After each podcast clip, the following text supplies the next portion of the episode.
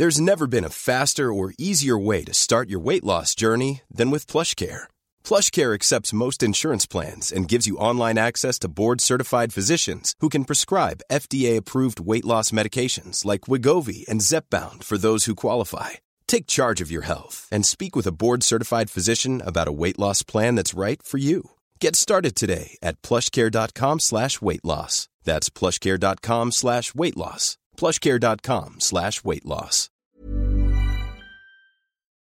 Bonjour à tous et bienvenue sur Positron, l'émission qui vous fait un zapping de bons plans tellement excellent que vous n'aurez plus jamais le temps de vous ennuyer.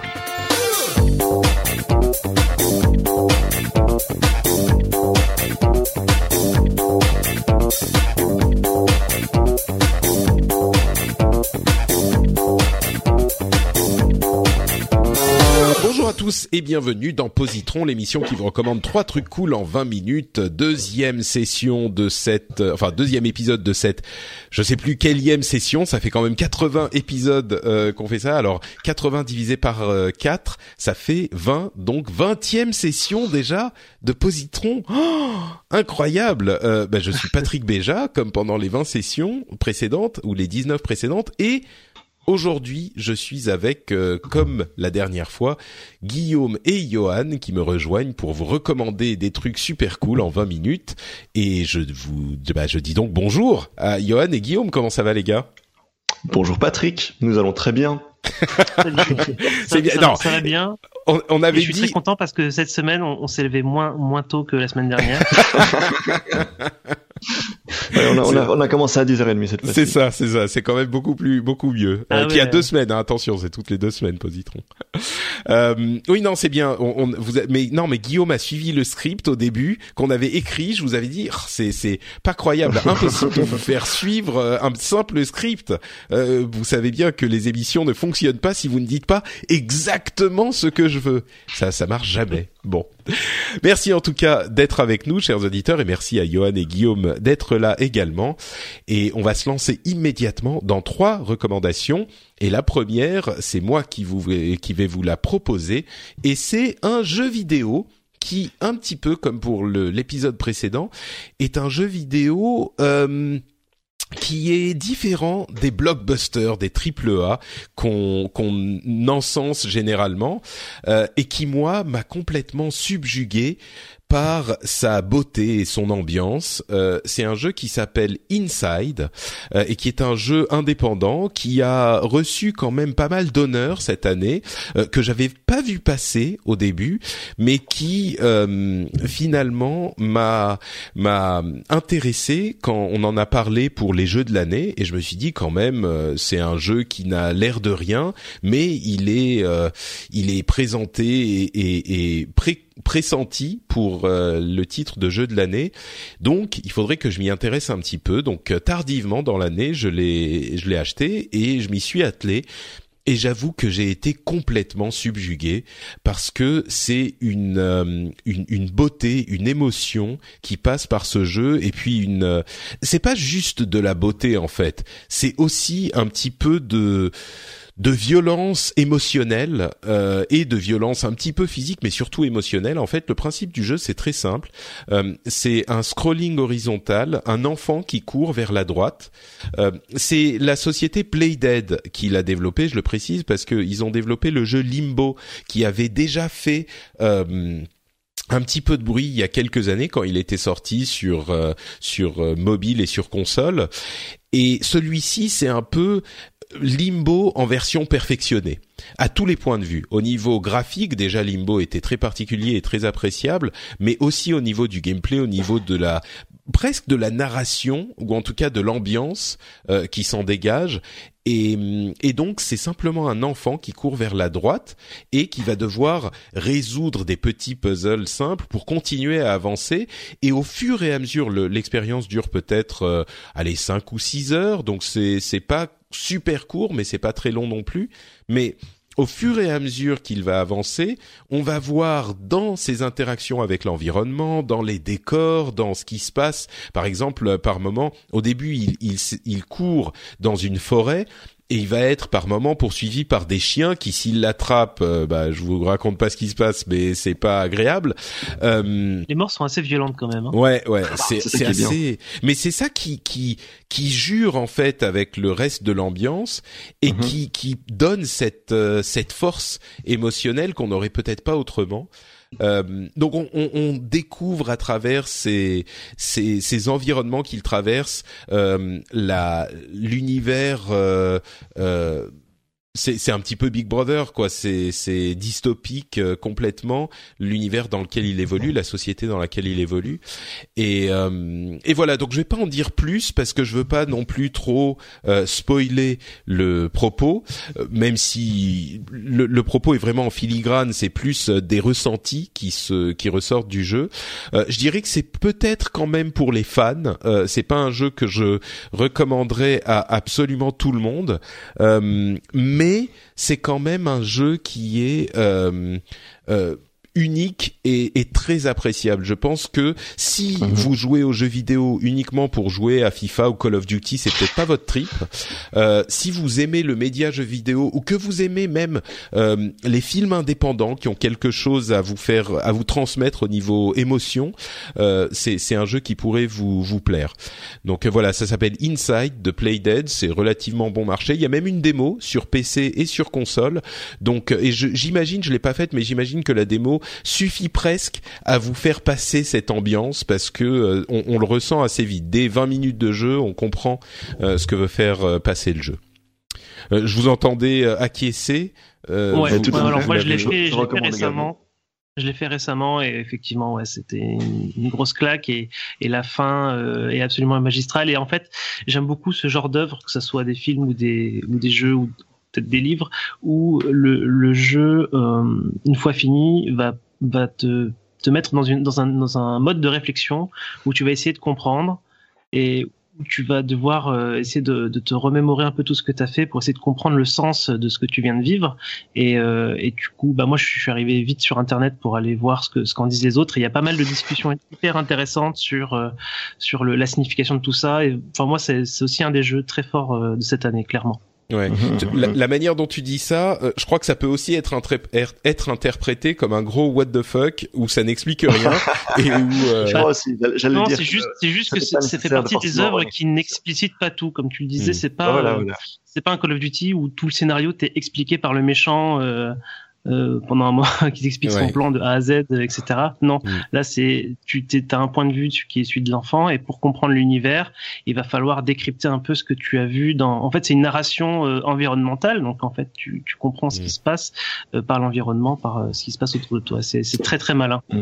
Mais je, pense pas que ce soit forcément nécessaire de, de tout comprendre, de, que tout soit expliqué. Je pense que le, le what the fuck, le fait qu'on comprenne absolument pas et que ce soit, ce soit très étrange. Le côté étrange participe justement à, ce qui est, ce qui est chouette dans ce jeu, à ce qui, ce qui rend mal à l'aise. Moi, j'aime bien. Ouais, non, je suis assez d'accord. Je suis assez d'accord. Je, c'est vrai que moi, j'ai, je suis parti aussi sur Internet pour essayer de comprendre, euh, et, et, je crois comme un petit peu, bah, comme vous deux finalement, et comme Guillaume, que c'est intéressant d'essayer de comprendre ce qu'ils ont voulu dire, et c'est aussi intéressant de ne pas tout comprendre forcément, euh, d'une mmh. certaine manière. Donc. Donc voilà, bah, ça s'appelle les développeurs, euh, Motus et Bouche Plus, ils, ne révèlent rien sur, sur leur bah, C'est évident. Parce qu'eux-mêmes ne savent pas. Je, je pense qu'il y a un petit peu de ça quand même, ouais. Euh, ok, donc ça s'appelle Inside comme je le disais. Johan, que nous proposes-tu aujourd'hui? Alors moi aujourd'hui je vais vous proposer ce qu'on appelle un deck builder. Donc un deck builder c'est un genre de jeu de plateau euh, qui est en fait un, un, genre assez proche de ce qu'on peut retrouver comme mécanique dans des jeux comme Magic ou Hearthstone, qui sont des jeux de cartes à collectionner. Euh, donc dans ces jeux-là, il y a, en, gros, on accumule des cartes, on fait des, on fabrique des jeux, on, on crée des, ce qu'on appelle des decks et on va jouer contre d'autres joueurs avec. Et donc en fait, les jeux de plateau deck builder se proposent en fait de de rendre ludique cette phase où tu vas construire ton jeu. Donc là, en l'occurrence, le jeu en question, c'est Marvel Legendary. Donc c'est un deck builder coopératif sur l'univers de Marvel. Donc euh, il y, a, la partie se présente comme ça. On a, on a un super vilain hein, qui change à chaque partie, qui a un plan machiavélique à résoudre. Ce plan change aussi à, chaque partie. Et donc nous, on représente le shield. Genre, je, veux tuer le, colonel Moutarde dans la euh, cuisine. c'est ça le plan plus, par exemple, Magneto qui veut euh, voler, euh, dérober une banque ou dans la cuisine, ou, faire invoquer des, des aliens au-dessus de la ville en, en installant des portails partout. D'accord, ce genre de, ce genre de, Magneto, c'est un joueur ou non, non, c'est un super vilain. Donc en fait, il y a plusieurs super vilains. Il y a Magneto. Oui, mais est-ce que quelqu'un le joue en fait? C'est ça la question. Non, personne le joue. C'est c'est le jeu et les joueurs vont se battre contre lui. Ok. Euh, et donc je disais, c'est que les joueurs représentent le Shield et vont devoir aller recruter des super héros. Euh, pour affronter le, le, le, grand méchant. Donc le grand méchant gagne si jamais il arrive à résoudre son plan machiavélique, et les héros gagnent s'ils arrivent à battre le, le super vilain avant, euh, avant ce, ce, cet événement-là. Euh, donc en fait, on, tous les joueurs commencent avec un très petit deck de, de, quelques cartes qui sont en fait des agents recruteurs de, du Shield. On a un, un, un headquarter, j'ai plus le nom. Le Quartier général un quartier général, merci, euh, dans lequel se trouve, on, pose, on pose des cartes de, super-héros qui, qui, ont un certain coût de recrutement. Et donc voilà, donc avec ton jeu, tu vas pouvoir recruter des héros, les ajouter à ton deck. Et donc quand ton deck s'épuise, tu remélanges et tu recommences. Et donc au fil de la partie, ton deck va devenir de plus en plus conséquent avec les héros que tu as réussi à recruter. Et donc il y a toute une histoire de synergie. Donc il y a, il y a pas mal de héros disponibles. Hein. Il y a, ils ont chacun leur, leur spécificité propre. Donc par exemple on a Captain euh, Captain America qui est plus fort en fonction du nombre de de d'autres types de héros que tu as joué. Euh, on a donc Iron Man, euh, Wolverine. Enfin, il y a, voilà, il y, y, il y en a plein et à chaque partie, si tu veux, tu en sélectionnes que 5 pour euh, pour ta mmh. partie. Donc, ça permet avec avec le super vilain et avec le plan machiavélique qui change aussi à chaque partie de de de, de varier énormément les, les différentes parties que tu fais. Les plaisirs. Donc c'est pas un truc où tu vas garder ton deck d'une partie sur l'autre. Tu le reconstruis à chaque fois. Euh. Voilà. Tu le mmh. reconstruis de zéro à chaque fois et ça fait partie pour moi des, des choses que j'aime beaucoup dans ce type de jeu, donc les deck builders. C'est-à-dire que moi qui suis très fan de Hearthstone ou Magic, j'ai beaucoup de mal à faire venir des, amis euh, dans ce genre de jeu-là parce que euh, ils vont arriver. Moi, j'ai déjà mon jeu euh, super fort. ils vont commencer. Déjà ils connaissent pas bien les règles etc donc c'est pas évident. Et là donc on on recommence de zéro à chaque fois. Et en plus c'est coopératif. Donc du coup tu vas pas antagoniser tes amis je connais d'autres jeux. Il y a un autre deck builder qui est assez euh, populaire qui s'appelle Dominion, qui est compétitif, euh, que j'aime beaucoup aussi. Mais j'ai beaucoup de mal à faire venir des amis parce que on va lancer une partie, je vais les massacrer euh, et ils voudront plus jouer après. Hmm. C'est grosso modo. Et donc avec ce jeu-là, j'ai et, et bien sûr, tu peux pas les laisser gagner parce que ça se fait pas. Je veux dire. Non, non, je, je, peux les laisser gagner, mais ils le non, voient, mais non, tu peux pas. Tu peux pas. Tu peux pas. Et du coup, voilà. Donc c'est un jeu, c'est un jeu qui est vraiment sympathique, qui se joue de 1 à 5 joueurs. Donc on peut même jouer tout seul. Donc euh, quand j'ai eu la boîte, j'ai pu, j'ai pu jouer tout seul un petit peu. C'est, c'est, c'est pas aussi sympa, mais c'est quand même sympathique. J'allais dire c'est un peu triste quand même de jouer tout seul un jeu de plateau, mais. bah, je me suis fait une session euh, ça, ça tout seul et Netflix, ça, ça marche très très bien. D'accord. Euh, il y a énormément d'extensions au jeu de base, donc euh, en fait le, jeu se renouvelle assez, assez, Déjà le jeu de base se renouvelle beaucoup parce qu'il y, a beaucoup de situations différentes à rencontrer, et en plus après on peut rajouter les Civil War, les Secret Wars, enfin tous les trucs de l'univers euh, de l'univers Marvel.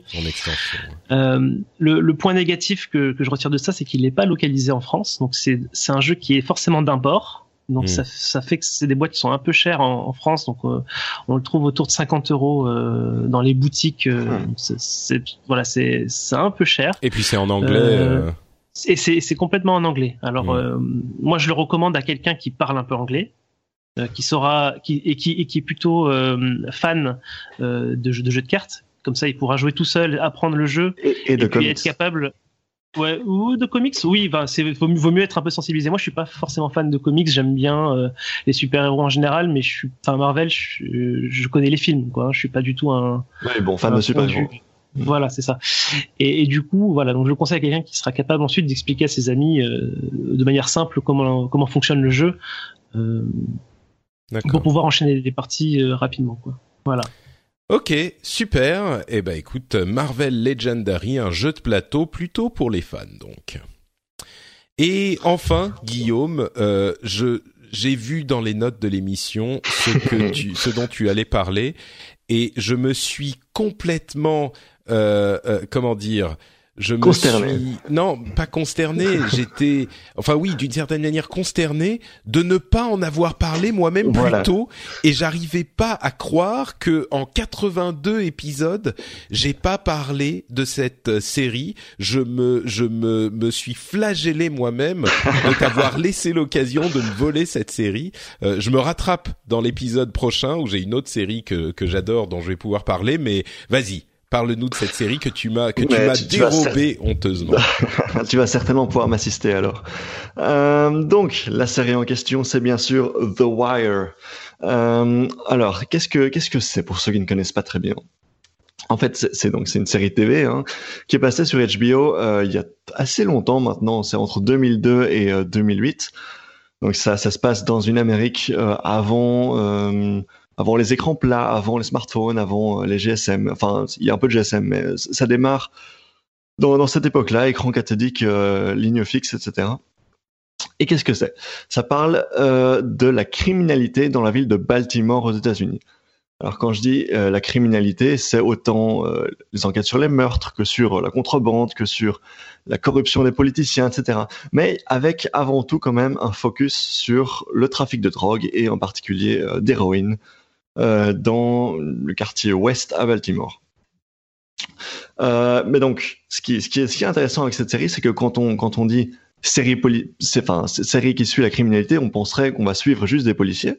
Mais ici, on suit presque autant euh, les criminels, euh, les, dealers de drogue, les, assassins, que, euh, les, policiers, en fait. Et donc, il y a vraiment un, un aspect, je dirais, euh, euh, il essaye le plus, le plus possible d'être objectif, d'être euh, d'être neutre de la part du réalisateur, qui suit donc autant les policiers que euh, les, criminels. Euh, et donc, par exemple, euh, dans la saison 1, on suit une unité spéciale qui est, chargée d'arrêter celui qui est le, grand méchant, celui qui entre guillemets, euh, celui qui est à la tête du réseau de distribution d'héroïne. et donc, on suit leur enquête petit à petit, et on les regarde arriver jusqu'au stade où ils arrivent à mettre les, les, euh, les coupables sous écoute. Donc c'est pour ça que la série s'appelle The Wire. C'est parce que quand on met quelqu'un sur écoute, on, on dit euh, euh qu'on va... Euh, comment est-ce qu'on dit euh, oui, bah c'est c'est une écoute en fait, c'est Wire. En fait, c'est je crois même qu'en français, elle s'appelle sur écoute la, la série. Oui, tout à fait. Ouais.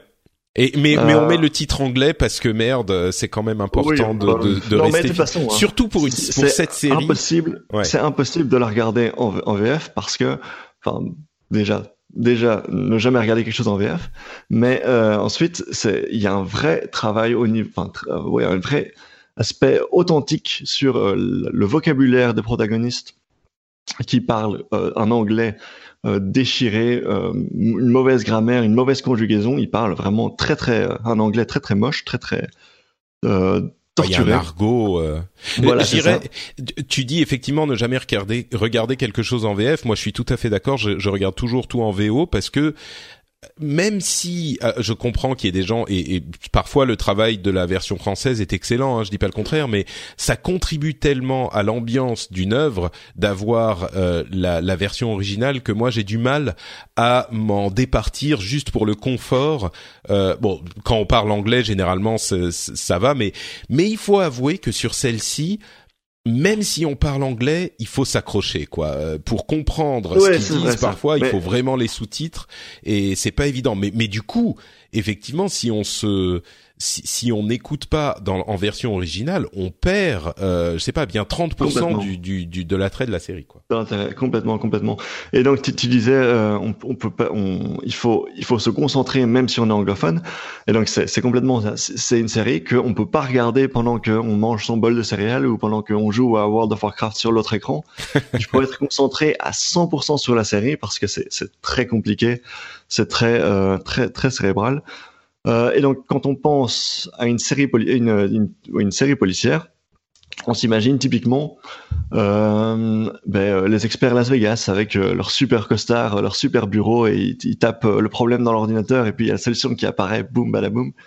euh, ici, c'est pas du tout ça. C'est une série qui se veut profondément réaliste euh, en termes, je dirais, de, ben, de, de, de style, en termes d'intrigue. C'est-à-dire que euh, quand on observe la police faire son travail, eh ben, ils passent énormément de temps à faire de la paperasse, à euh, bosser dans des bureaux mal éclairés, à s'engueuler, euh, à, à, faire. Euh, il y, a, y, a beaucoup, il y, y, a une grande importance qui est accordée à la notion de chain of command, à la notion de hiérarchie euh, et des, des, des, conflits internes dans, dans, les, dans le département de police. Euh, et, donc c'est si vraiment ça, pas du tout. Si ça vous, ouais, si ça vous ça vous paraît abrupt et, et même peut-être chiant comme comme explication le génie de cette série, c'est que ça vous rend tout ça. Ouais, pardon, tu veux. Vas-y, fini, fini. Euh, ben non, non, mais tu peux, tu peux terminer. Enfin, bah, attends, je vais, je vais peut-être juste euh, clôturer. Euh, donc, c'est pas du tout un truc hollywoodien. Ça se veut très réaliste. Il y a pas des scènes d'action. Euh, il y a, il y a dans, pendant les cinq saisons, il y a jamais de la musique. Il y a jamais euh, un ralenti. Il y a jamais un, plan où le réalisateur fait un peu son malin. Il y a vraiment de la part euh, du réalisateur, mais il essaye de, il s'annule, il fait une, abnégation, il fait, il fait, il fait pas du tout le malin et il se met complètement au service de l'intrigue et, la série repose, mais vraiment sur le script qui est excellent et sur les acteurs euh, dont on peut parler vite fait. Dans le casting, il y a par exemple Idris Elba, qui, qui aujourd'hui, maintenant, on en parle pour devenir le prochain James Bond, quoi. Mais à l'époque, en 2002, il n'était pas connu à ce point-là. On a Michael B. Jordan qui était dans le dernier Rocky. On a Lance Reddick et euh, on a Aiden Gillen qui était dans qui est dans Game of Thrones maintenant. Euh, mais donc on a comment il s'appelle encore le Dominic West. On a plein de super acteurs euh, qui font un boulot incroyable. Euh, et ça participe vraiment à cet aspect réaliste. En fait, concrètement, quand on a fini de regarder The Wire et qu'on voit les acteurs dans une autre série, on se dit pas, eh tiens, c'est l'acteur euh, qui a joué euh, McNulty dans The Wire. On se dit, eh mais c'est McNulty, qu'est-ce qu'il fait là? Parce qu'on est on est tellement il euh, y, y, a une telle immersion, on est tellement euh, immergé dans dans dans le, la ville de Baltimore, dans l'univers de The Wire, que euh, les personnages nous paraissent mais vraiment euh, vrais. Ouais. Et donc, qu'est-ce que qu'est-ce que tu voulais dire tout bah, à l'heure En fait, ce que je voulais dire, c'est que la description est complètement juste, la description que tu fais.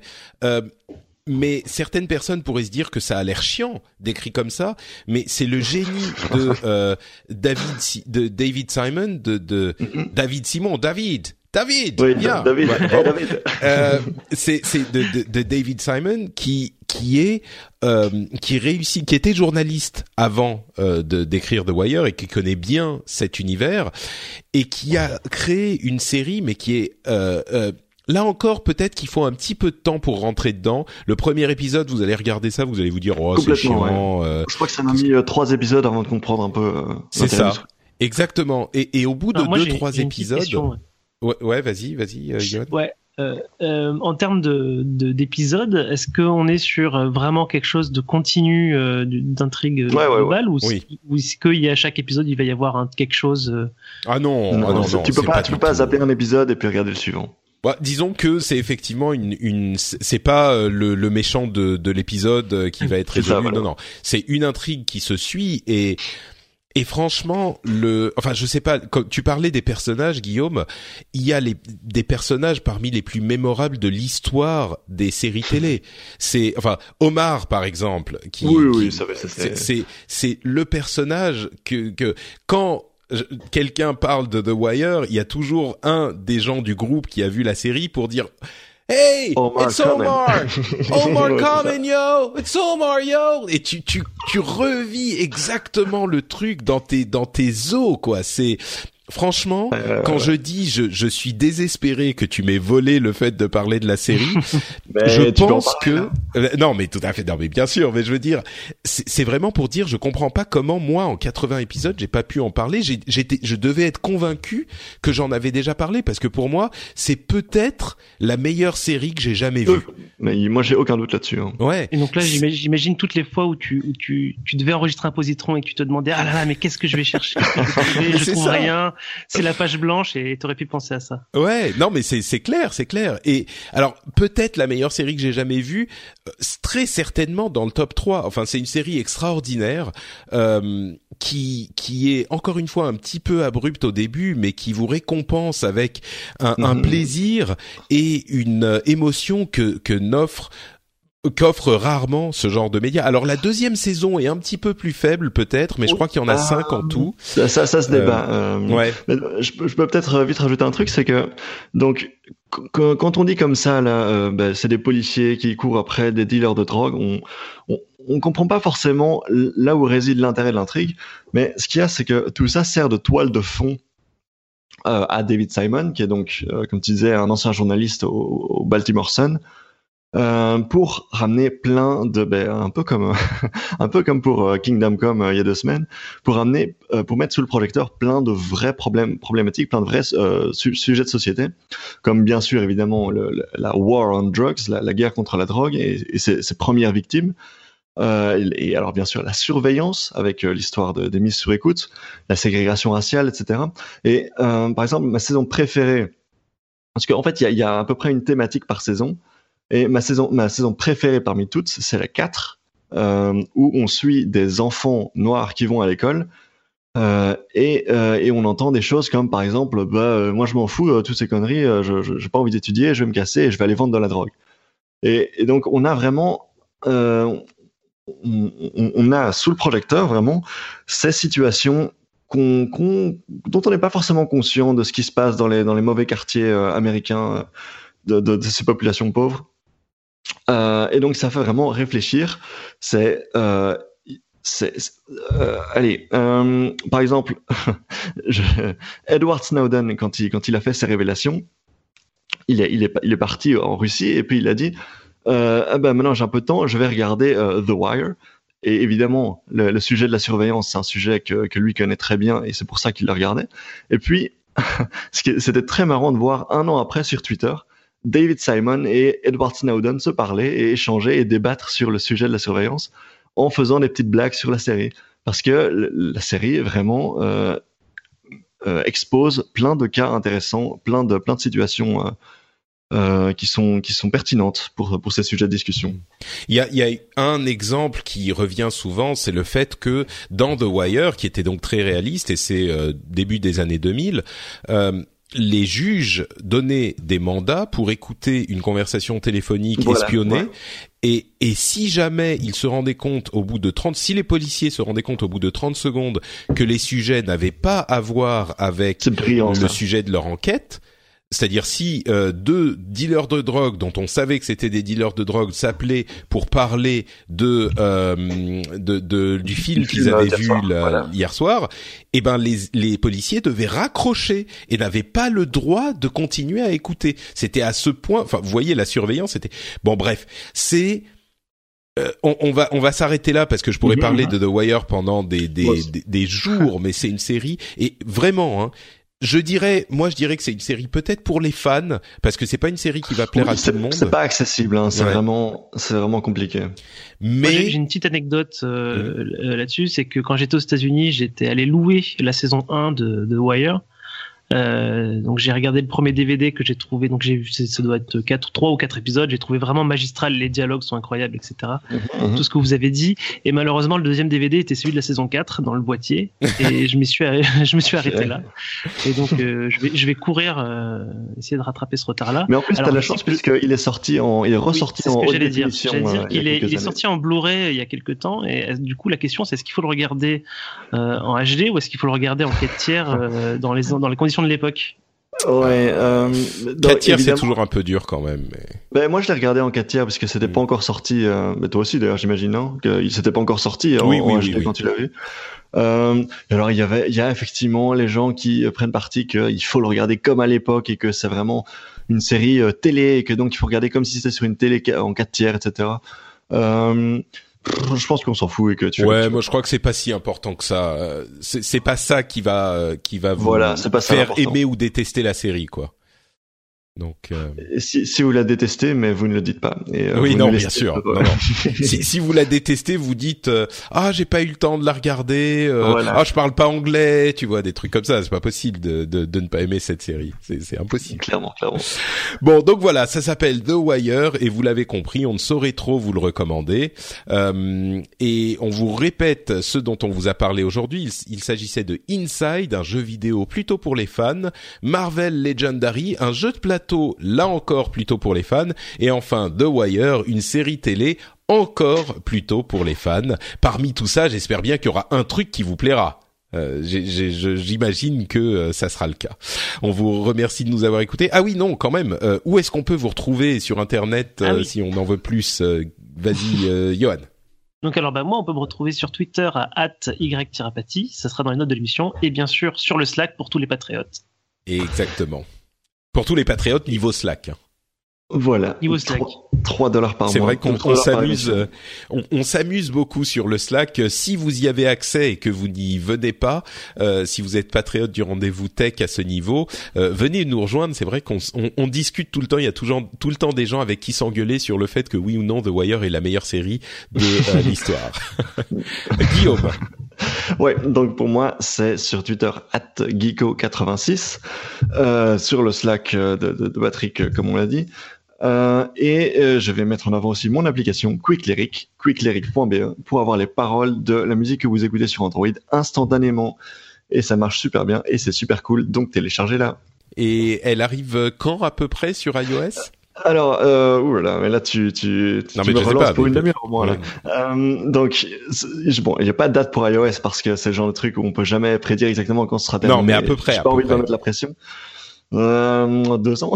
D'accord. Ok, très Euh, bien. Et bien non, dans seulement non. deux ans sur iOS. Non, Merci. Je, je peux pas, je peux pas faire des prédictions. Et euh, sur le store, euh, de, de- de- sur le Google Play, elle arrive dans quelques mois. D'accord. Ah, elle est pas. Mais attends, elle est pas déjà disponible sur le Ah, Play Store? mais alors, il y a des, euh, on, en, on en parlera dans Upload un jour, hein, mais il y a des histoires de d'ayant droit pour les paroles, des trucs que je viens de Mhm. négocier, etc. Et c'est- la- la- le code est prêt, donc vous pouvez le télécharger sur quicklyric.be. Mais euh, pour le mettre, pour que ce soit sur le store, euh, il y a encore un peu de paperasse à faire. D'accord. Bon bah écoute, bon courage pour tout ça. Pour ma part, c'est Note Patrick sur Twitter et Facebook et vous retrouvez cette émission et beaucoup d'autres sur frenchspin.fr. Euh, alors normalement, les nouveaux logos sont déjà euh, sur le, le- les différentes émissions. Je sais pas si ça sera le cas pour Ah euh, ouais. Positron encore. Oui, il y a, y a alors donc allez jeter un coup d'œil. C'est c'est le travail admirable de Jérôme Kainborg euh, qui a refait tous les logos et je pense que vous les apprécierez. Euh, donc vous pouvez voir ça pour toutes les émissions d'ailleurs sur frenchspin.fr. On vous remercie de nous avoir écoutés et on vous donne rendez-vous dans 15 jours pour encore des trucs cool à vous recommander en 20 minutes. Ciao à tous À dans deux semaines. À dans deux semaines, salut.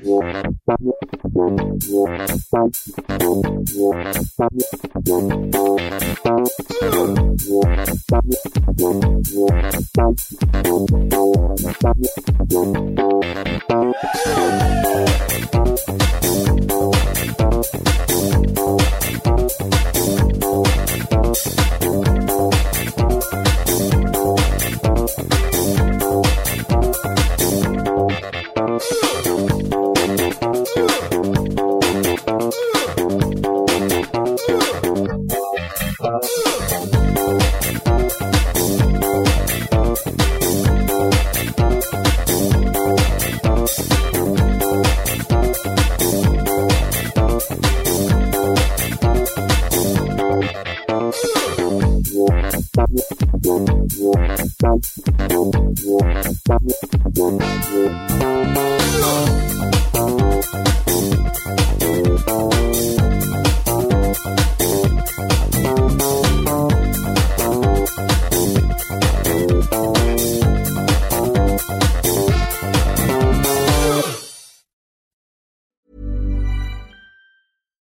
Daniel, founder of Pretty Litter. Did you know cats tend to hide symptoms of sickness and pain? I learned this the hard way after losing my cat, Gingy. So I created Pretty Litter, a health monitoring litter that helps detect early signs of illness by changing colors, saving you money and potentially your cat's life. Pretty Litter is veterinarian developed, and it's the easiest way to keep tabs on your fur baby's health right at home. Go to prettylitter.com and use code ACAST for 20% off your first order and a free cat toy. Terms and conditions apply. See site for details.